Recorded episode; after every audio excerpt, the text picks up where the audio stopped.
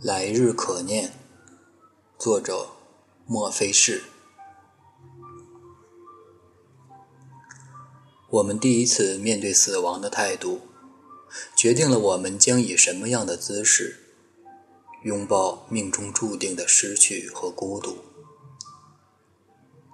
现在想来，我对他的了解或许也有点一厢情愿，毕竟他走的时候。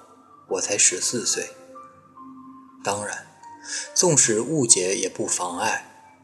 何况，记忆本就是如此的不可靠。他是我爷爷的弟弟，我叫他小公。不知为何，从小便莫名其妙地喊了他小公公。碍于这个称呼的某种歧义，慢慢便简称作小公了。不过，似乎也没有好到哪儿去。印象里的小公总是将头发剃得很短，他说那样好洗又清爽。于是他就顶着那一头圆寸，从青黑一直褪成了烟灰，最后仅留一点点唏嘘的发根，像是颗干瘪的猕猴桃。皱巴巴的笑容看起来很好玩。他个子不高，瘦瘦小小的，总是穿着暗沉的衣服，还喜欢戴帽，整个人显得黑乎乎的，老远便能看到。很久以前，他跟着出外求学的爷爷一起离开了乡下老家，来到了城里。爷爷读书很好，又是学化工专业的。在那会儿算是高级知识人才，被分配到了化工研究所担任研究员。爷爷具体做些什么，我也不太清楚，只是记得他的房里总是有许多颜色各异、品种不一的瓶瓶罐罐，用标签写着我看不懂的符号。我被恐吓要离他们远一些，大人的东西不能碰，否则会可能死翘翘。奇怪的是，这种因为无知而产生的原始恐惧，并没有吞噬掉我蓬勃而叛逆的好奇。我只是怀着谨慎的崇敬，尽量远离那些和电视上的海盗旗相似的骷髅标识。小工没有读过多少书，也没有什么文化，只能随着爷爷寄居在化工所里，干着打杂扫地的工作。那年的化工所对我而言还是一个很大的群院，有一幢像是搞情报工作一样严肃而冷清的主楼，层高开阔，窗户霸占了整面墙，特别敞亮。我有时会去那里找爷爷玩，可他没有多少时间能够配合。透明管道和各种试纸铺满了爷爷的桌子，挡住了我踮起脚尖的脸。在等待爷爷下班的空档，我会触景生情地假装自己是个地下党员，伺机穿梭埋伏在实验室和双向楼梯之间，和爷爷的同事们玩着猫捉老鼠的游戏。没人理我的时候，我就安静地坐在台阶上，用捡来的碎砖块在地上或者墙上乱画，享受着来来往往的鞋跟。在地板上踏下的平缓节奏，万一被人当场抓获，也只是连哄带骗的把我赶出大楼去，有恃无恐。小工住在化工所的尽头，那是一栋有些阴森的两层小楼，逼仄的楼梯常年不见光，木头的踏板甚至都无法固定，偶有踩空就会磨破腿。上下楼都非要都非常小心翼翼，于是，在我的想象里，那又变成了惊悚片里的废弃危楼。我的每一步都承担着查明真相、拯救人质的壮志豪情。一楼是所里瓶罐回收和冲洗的地方，太多奇怪而久远的味道弥漫在一起，一开始还嫌呛和刺鼻。慢慢的，却会生出好感和依赖，不自觉的、不自觉的便在灰暗的楼道里停留很久，也是件我至今都无法解答的事情。小工住在二楼的一侧，房间不大，东西却很多，但都是无用而琐碎的废弃物。翻到残破的旧书，整整齐齐地堆成一垛，封面不是化学元素，就是飞檐走壁的江湖儿女。若是捡到了什么连环画和小人书，小工则会单独整理好，以用来招待我的光临。还有很多奇奇怪怪的东西，都是他打扫院落的时候回收来的宝贝。他将它们认真地堆放在一起，充满他的小小天地。于是，整间屋子都散发着腐蚀和发霉的木头味道，像是下了很久的雨。那时候，因为爸妈的分身乏术，我被送来化工所寄养。唯一的乐趣便是画画，大人们打牌、聊天、晒太阳，我就在一旁画，人畜无害害的模样，很是省心。我什么都画，用色绚烂之极，恨不能把所有手头的颜色都描上一笔。现在想来，多半糟糕透顶。大人们对于我的作品也并不太在意，我厌烦了就会出去溜达。也没有任何阻拦，可我喜欢和小公玩在一起，他成为我无人问津的童年里一个可靠的庇护所。我们会一起坐下来看他黑白的小电视，有一搭没一搭的说话，或者玩拍手游戏。他甚至会充当我的病人，配合我过家家。有时候小工累了，他便自行睡去。留我在一边安静地画画，直到天光尽失。远处传来奶奶扯着嗓子的呼唤。我也陪小工去打扫院子、收拾垃圾。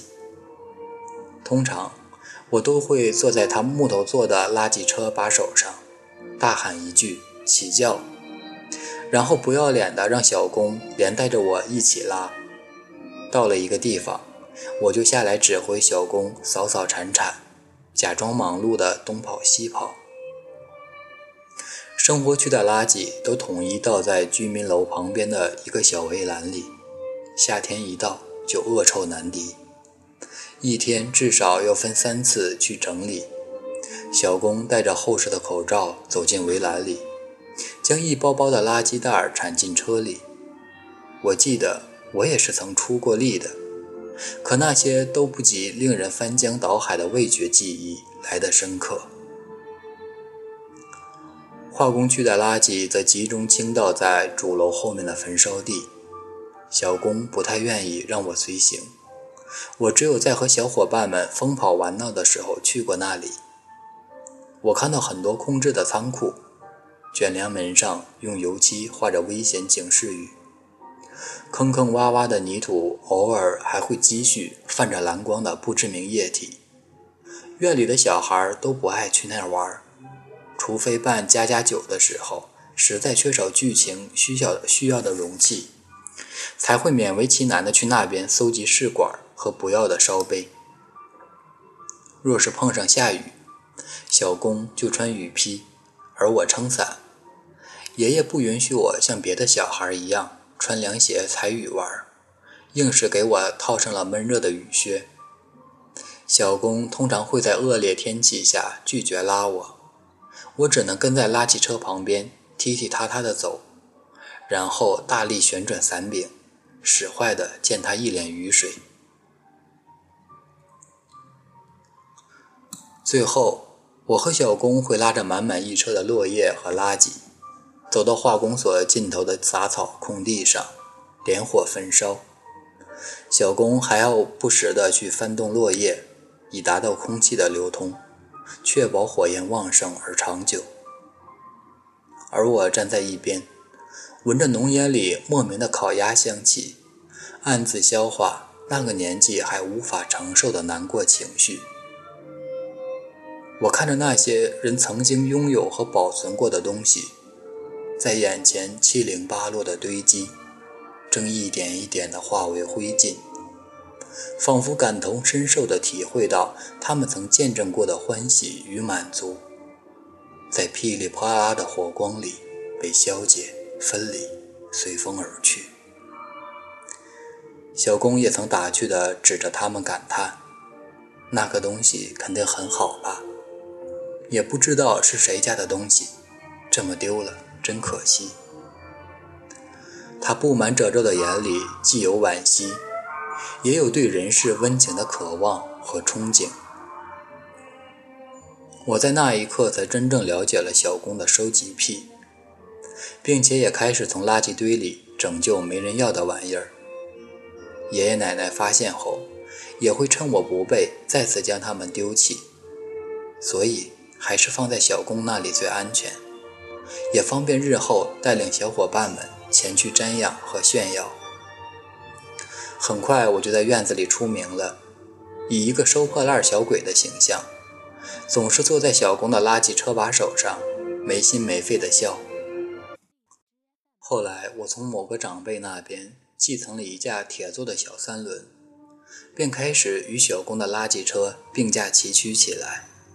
但小三轮的哗啦一两圈，才走一点点，样子过分的滑稽和好笑，这才催使我开口问家里要一辆真正的代步工具。长久不来探监的爸妈，为了弥补内心的愧疚，总算给我买了一部自行车。我和小工的垃圾车之旅。也逐渐变得花样翻新。我打着铃给他开路，潇洒的狂飙一段后，再折回来围着垃圾车打转。被我捣乱的哭笑不得的小工，也实在拿我没办法。不过为了学骑车，我可吃了不少苦头。缠着爷爷给我扶车未果，便麻烦小工给我的后轮两侧安了两个辅助轮，稳定平衡。纵然不断的跌倒与磨破皮，可经不住倔强好胜的个性。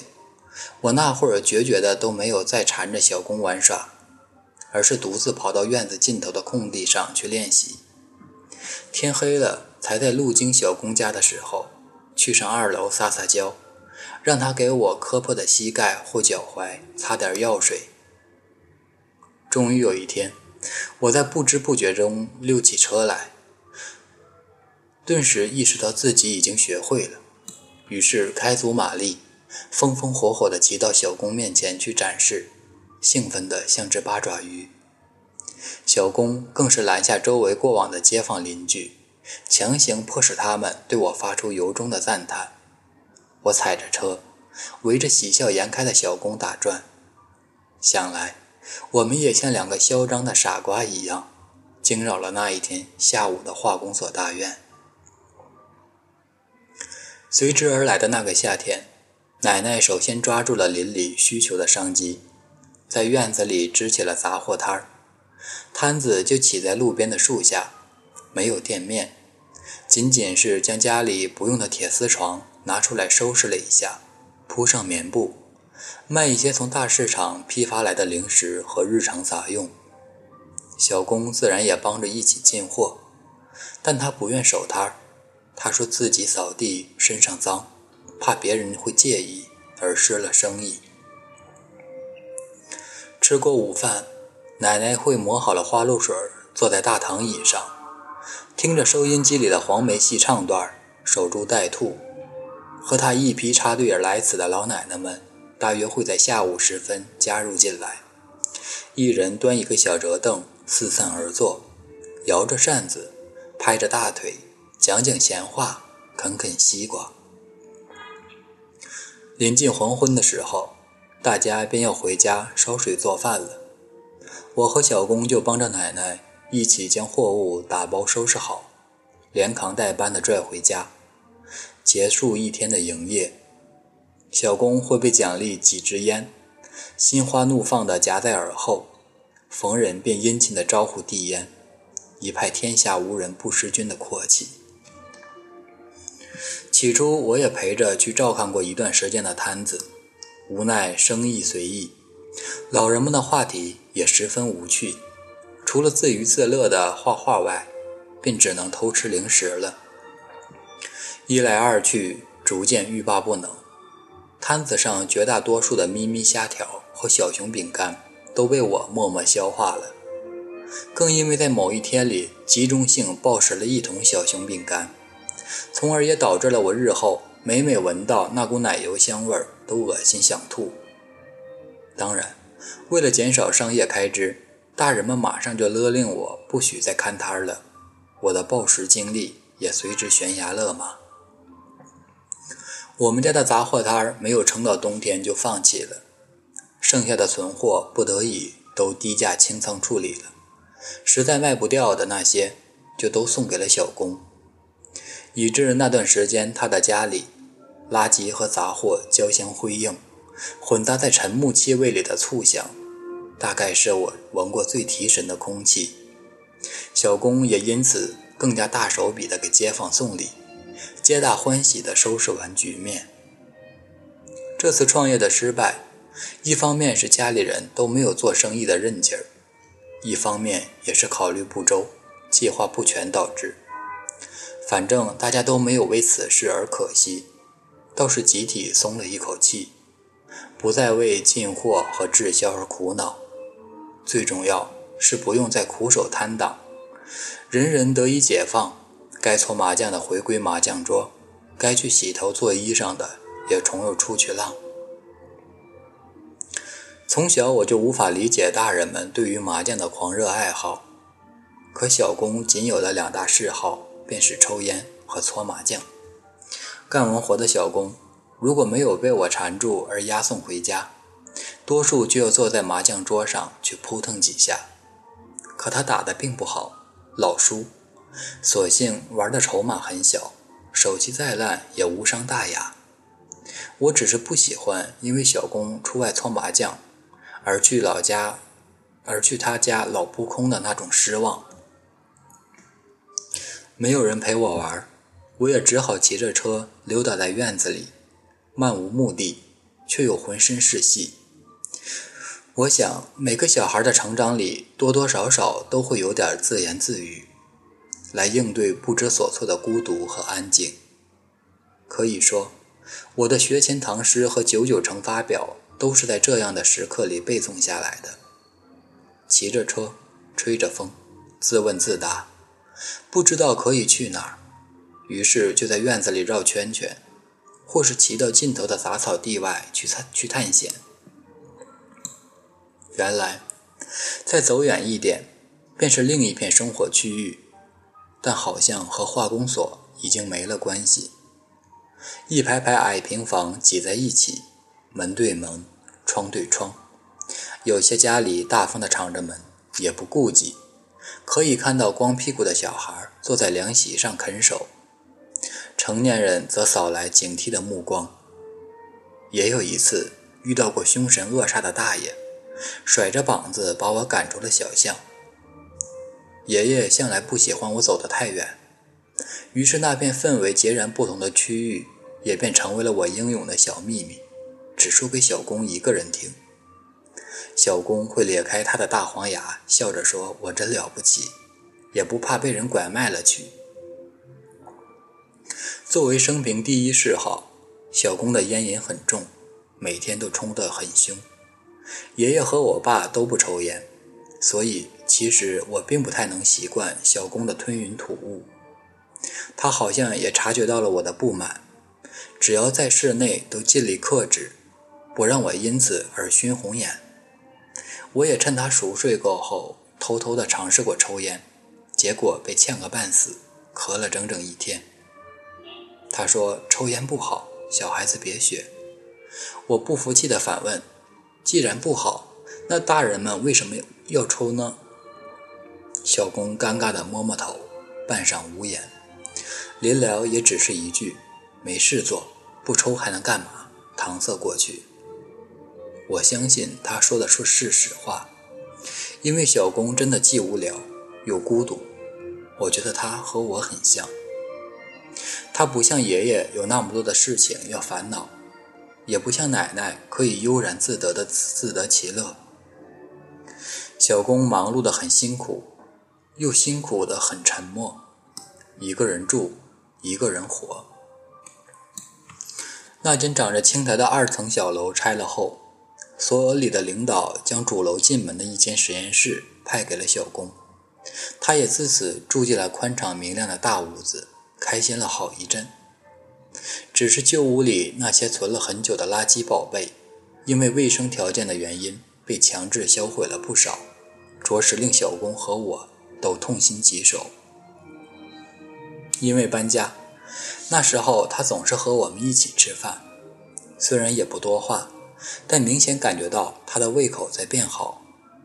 可惜平时想要拉他一起吃饭，他总是要推三阻四，说自己浑身是灰。还没洗澡，不过他倒是很乐意留我在他那儿吃，虽然他也不太会做饭，既单调又寡淡，可小工会背着爷爷给我买家里受到管制的瓶装汽水，这成为哄我开心的制胜法宝。他还要将空气水瓶藏好，攒到一定数量，再送去院外的杂货商店回收处理。不久。化工所也像是得到了市场经济的感召，开出了一间小小的杂货铺。不光基础商品供应齐全，更是引进了冰柜，得以卖冰棒和汽水。小工不用再跑去外面为我买零食。更为人性化的是，我可以直接从杂货铺要东西，然后记在专属我和小工的小账本上，等他到时候去结账。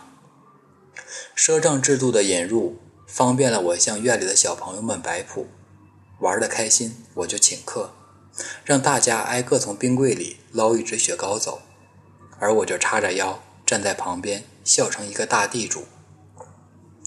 天气特别热的那段时间，小工破费不少，害他连麻将都搓得少了，只能窝在房里陪我画画和玩闹。说来好笑。我自己是从未对小公不讨老婆这件事有过什么诧异的，所以当一起玩的小朋友第一次向我问起的时候，我才忽然意识到，小公到底还是和其他大人们一样，是需要成家立业、生儿育女的。他和我其实并不怎么像。我也特意为此询问过爷爷和奶奶，但都被他们敷衍的糊弄了过去。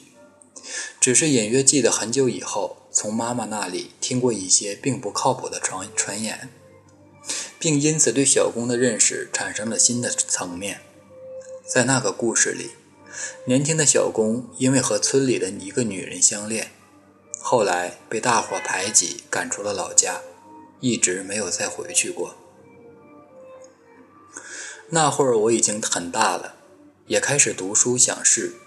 私下自然猜想过好几个版本，也许是和有妇之夫的不伦之恋，也许是和小寡妇突破世俗礼教的真挚情感，也许是一场意外而带来的人鬼殊途。无论是哪一个版本的小公，都不太像是我看到的样子。总之，小公因为一个不爱不该爱的人，从此便没有了回头的路。我在化工所也无所事事的逍遥了几年后，被爸妈接回去开始上学，只能在周末回爷爷家看望小公。我也和小公讲我在学校的事情，可他好像并不太能听懂，他只会问我功课好不好，然后一再强调要好好读书这件事。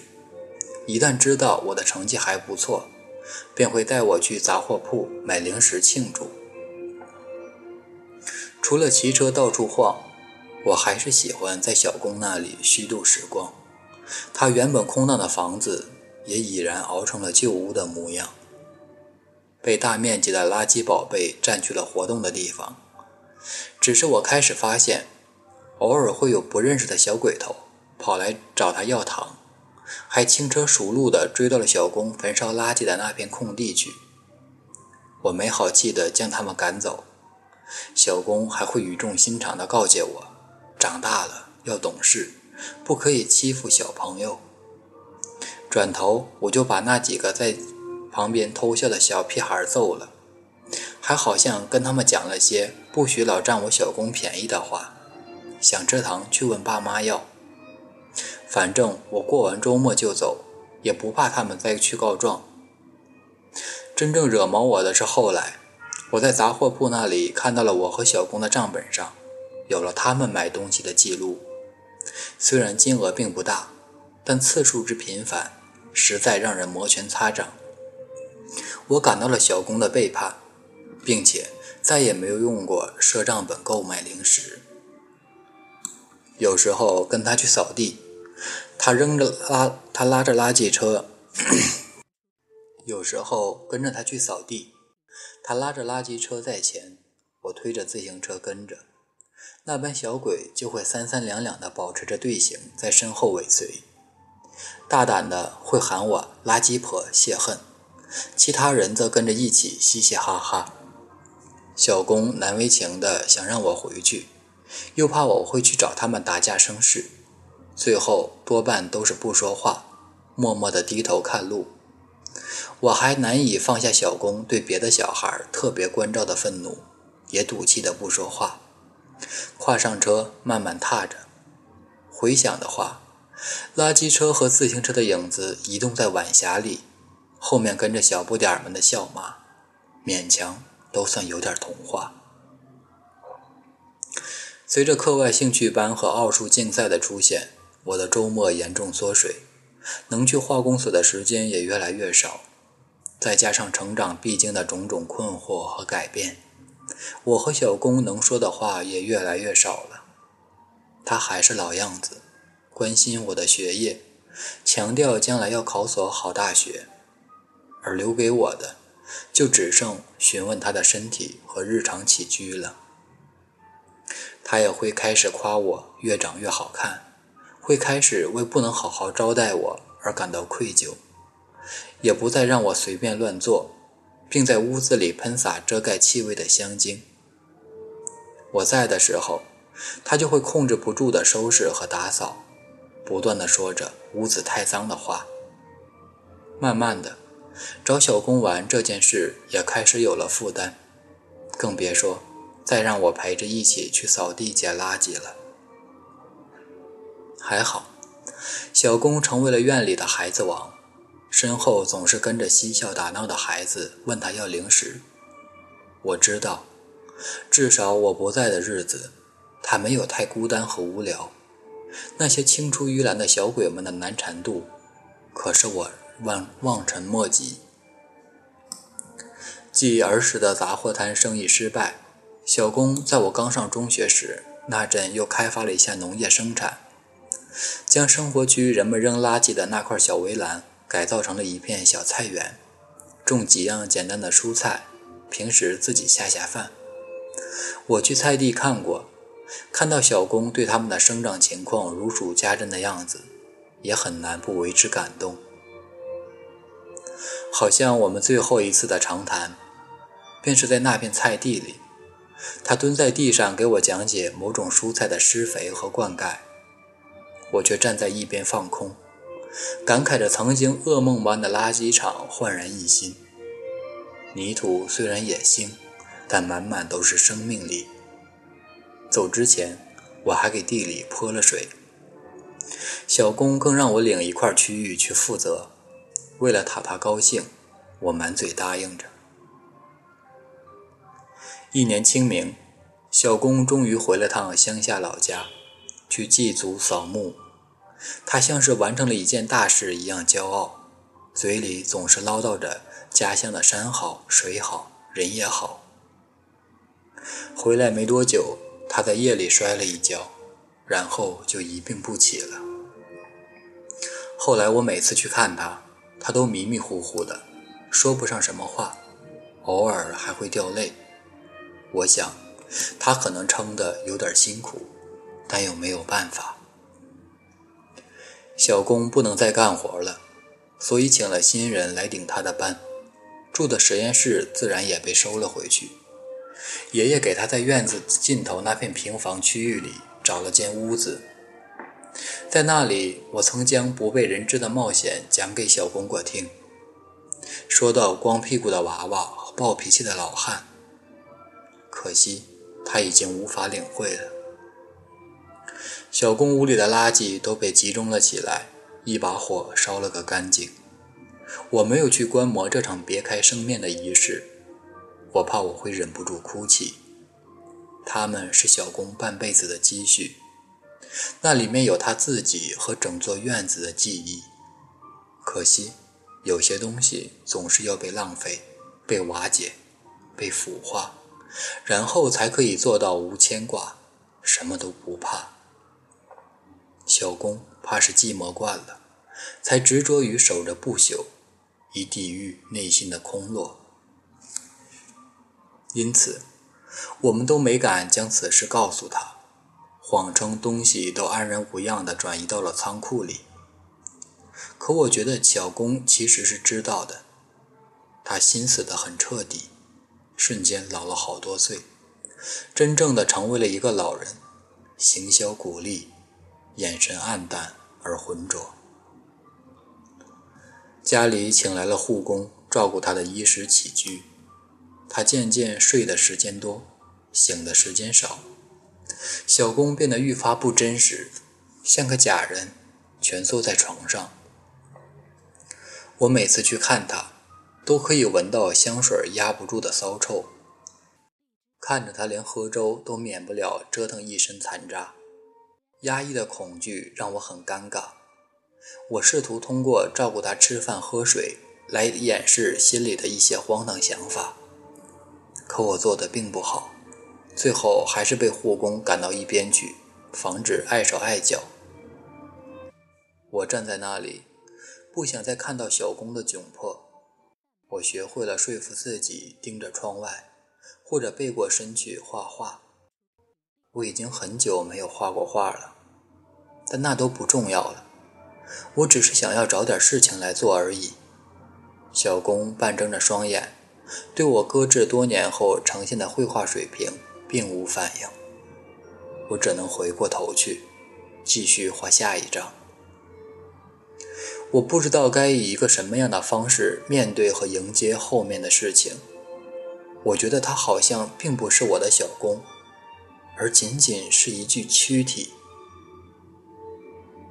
小公是在夜里走的，据说很安静，如同他的整个生命。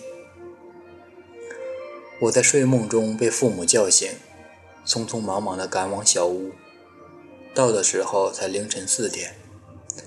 七月的太阳却已出生，燥热的蝉鸣铺天盖地。小工陷在毯子里，我们短暂的告别。在等待殡仪馆来运遗体的时候，我们在小工烧垃圾的杂草地上给他烧纸。我从屋里取来画本，一页一页撕下，也一并扔进了火里。身旁的妈妈开始哭丧，我被吵得有点耳鸣，于是躲得远远的，摆出一副事不关己的冷漠。这要是在电影里。死去的小公一定已经站在了我身旁，和我并肩一道，隔岸观火地欣赏着这悲伤的场景，像以前他带着我工作时一样。只不过他大概会职业病发作，冲上前去翻动火堆，好确保火焰燃烧的旺盛而长久。因为闪过这个好笑的画面，我才开始哭了起来。爷爷费了很大的周章，才说服村里的长辈们同意让小公的骨灰入山安葬，但进山不能走主路，要绕过村子前往。我作为第三代的独子，负责端着小公的遗像，走在队伍的最前面。我没有来过小公的故乡，除了照着引路人的指导辨别形地形外。我还特意留心观察周遭的情况。我期待能够在人群中看到某个神情悲怆的老妇，用温情的目送来为小公的这场孤独的相守做个收场。我们走了很久，队伍被拉得很长。山里的墓碑非常密，小公应该死后都不会再孤独和无聊了吧？据爷爷讲，小公在弥留之际，托他将最后的所剩换了一枚金戒指留给我，由我妈代为保管。我没有看过那枚戒指，日子长了，也就慢慢淡忘了。之后的几年间，化工所日渐发生着翻天覆地的变化。小工开拓的小菜地又被重新又重新被垃圾覆盖，遍布重影。院子尽头的杂草地上盖起了新的轻工研究所，氛围更加死寂和荒凉。小工住过的主楼也被敲得支离破碎，而我乱涂乱画的楼梯也荡然无存。再后来，连爷爷奶奶住的居民楼也要整起整修迁址，大家都潮水一般的离开，去往了新的地方。只有在偶尔路过这片断壁残垣的时候，还能留个念想。最后，这里又新建了大厦和停车场，所有和小工与童年有关的线索都再也找不到了。时代发展用一双不近人情的大手，把渺小的悲欢打乱。家家户户的灯火都面目模糊，有的沉底，有的冲散。可我始终记得那些在他屋子里的时光，我们曾无比亲密，共同对抗着孤独，也共同收藏着失去。我几乎没有梦见过小工。